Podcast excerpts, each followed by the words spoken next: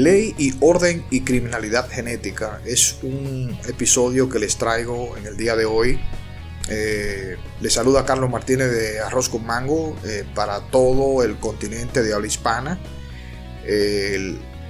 quiero que sigan este, pues, mi programa a través de las redes sociales, eh, Google, Podcast, Spotify, Anchor FM, Evox, Twitter y, y Facebook. yo, yo ya he hecho mi trabajo haga usted lo propio, señora justicia. Ese es, ese es un pensamiento que yo plasmo siempre con el tema de la criminalidad. En esta ocasión, pues, eh, abordo un poquito el tema de lo que es la, ley y orden y la criminalidad genética. Eh, se ha escrito tanto en los medios de prensa y estudios se han realizado sobre la criminalidad. La misma data de, desde los tiempos de Platón y Aristóteles. Eh, desde el punto de vista criminológico, antropológico y psicológico, eh, se ha tratado de hacer una descripción de la personalidad y características de aquellos individuos que se alejan de las normas elementales de la convivencia. En esa descripción se, pretende, además de identificar y pronosticar el comportamiento delincuencial de manera sistemática. La delincuencia es poderosísima, ¿no? Adquiere una forma asimétrica socialmente hablando y es un tema de salud pública a nivel global. La diversidad y deformidad de sus tentáculos y, cabeza de medusa obliga a las autoridades competentes a dedicar grandes presupuestos en materia de seguridad para controlar al mínimo los estragos que ocasiona a cientos de miles de víctimas al año, fruto de la peligrosidad de quienes la integran. La criminalidad es una economía cuyo balance genera dolor, pérdidas humanas, terror y daños colaterales a la familia de las víctimas. La complejidad de la, misma encierra una eh, taxonomía o clasificación de la criminalidad que son decenas de desencadenantes que a la postre terminan en muertes violentas. Ojalá que la genética eh, pueda avanzar en identificar mediante estudios de ADN para advertir eh, que cuando haya células deformes con el propósito de prevenir que ese individuo venga desarrollando posibles indicios de convertirse en el mañana en un delincuente o un criminal. Pienso que la ciencia puede estar a la altura de hacer detecciones previas al desarrollo de la criatura antes de llegar a la adultez eh, para minimizar las potenciales amenazas del individuo de convertirse en un criminal o delincuente. La criminalidad puede estar asociada a ciertos factores que pueden estar determinadas por herencia genética o fruto de las circunstancias sociales eh, desde la infancia eh, es un viejo debate entre lo innato y lo adquirido, por medio de un estudio que indica la existencia de dos genes mutantes en la que sufrieron modificaciones, en cuyo estudio arroja una frecuencia más elevada en delincuentes violentos.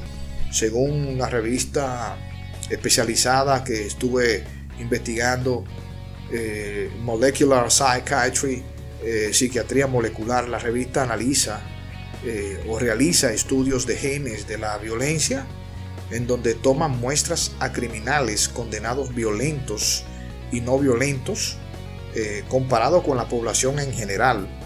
Dos genes detectados en los estudios denominados eh, MAOA y CDH13, que son unas enzimas que se encuentran en el cerebro y que están vinculadas a comportamientos altamente violentos.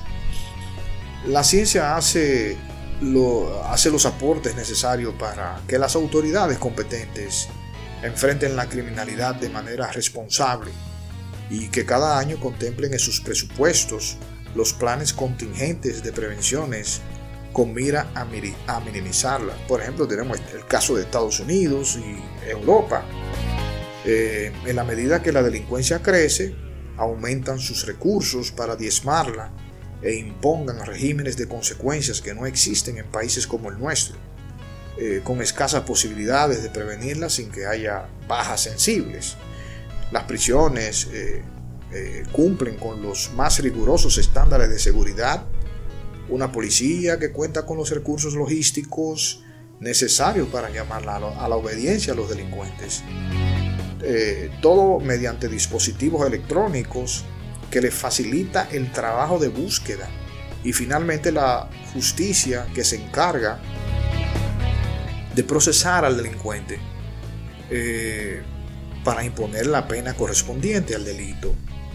Eh, se debe trabajar eh, en ese sentido para que tengamos una justicia integral que imponga todo el peso de la ley en aquel delincuente que posea una patología criminal que ponga en peligro al ciudadano común la criminalidad global es un tema en la que se debe prestar atención.